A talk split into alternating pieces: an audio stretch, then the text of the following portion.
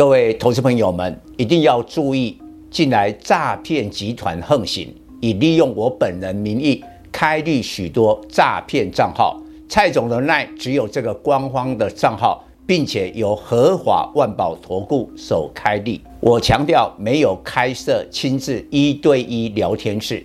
没有技术班教学，没有互委托下单，没有港股、美股及任何衍生性金融商品交易。近年来也没有出书准备。只要看到任何利用蔡总肖像开立的粉丝团，要求做出上述的行为，就是诈骗集团。粉丝们看到一定要帮我们检举，共同抵制。感谢大家。各位粉丝朋友，大家好，我是陈章，现在是礼拜二盘后的分析。昨天礼拜一呢是大跌的，但今天就强力的反弹，所以呢，基本上我认为这个礼拜是先蹲后跳。那目标呢，就是把九月七号的最低一四三九七给成功的守住，但必须搭配。礼拜四联总会的利率决策结果揭晓之后，要强力的上涨，缺一不可。换句话说，先蹲后跳，这个蹲的部分守住低点，跳的部分礼拜四要大涨。但是今天的气氛呢，我认为有一点改善，至少没有昨天礼拜一。的一个恐慌。那今天是所有的国际股市都是在昨天礼拜一美国股市反弹之后带动的效果。今天连外资都变成了买超，虽然买超金额三十几亿并不大，但至少没有在大幅的卖超了。那今天可以涨一百二十三点，归功于两个部分。第一个部分是台积电。昨天礼拜一的专题，我特别提到台积电第二季的 EPS 九块多，但第三季的话应该会超过一个股本。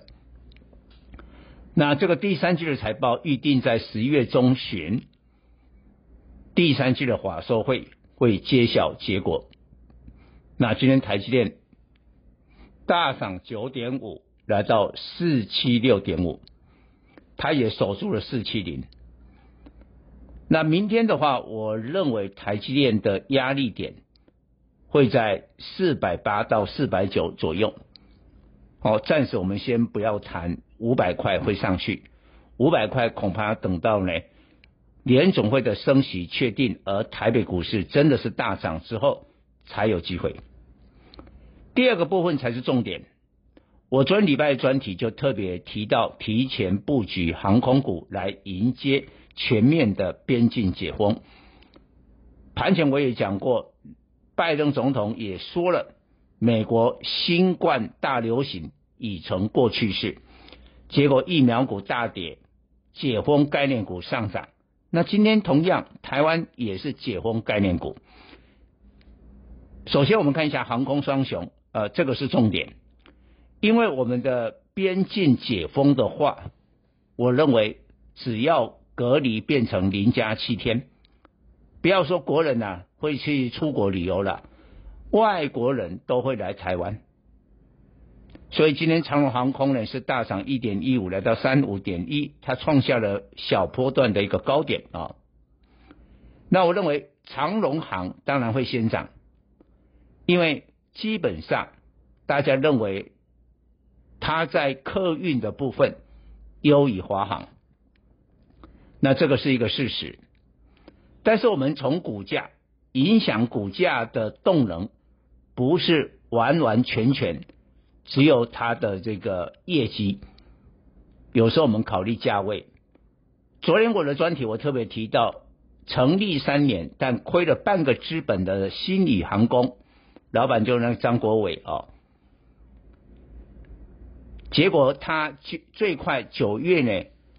大概下旬会在新贵挂牌，哦，慢一点可能就十月。你知道它价钱现在喊多少吗？二十五块。华航今天多少？二十二点七。这个华航都是赚钱的，还比信义航空低，不合理。所以呢，长荣航会先涨，但是将来华航的比价空间比较大，我们要从这个角度出发。但今天呢，不是只有航空双雄，今天讲永远都是航空双雄，解封概念股就这两档。我告诉你，那不可能成为主流。今天你看很多的餐饮类股，像观光类股，哦，金华酒店啦、旅行社的凤凰啦、三富啦，再到餐饮的六角啦，哦，王品啦，哦，这两档甚至都出现了涨停。还有一个餐饮股的股王八方云集啊，卖锅贴水饺的也涨停板。所以已经说明。啊，虽然我们现在大盘呢还没有通过联总会升息的考验，但从今天呢这个解封概念股开始，不是只有航空，向其他的部分扩散，大概隐隐约约就可以知道是主流了。那请大家特别的去锁定，也追踪我们的分析。以上报告。本公司与所推荐分析之个别有价证券无不当之财务利益关系。本节目资料仅供参考，投资人应独立判断、审慎评估并自负投资风险。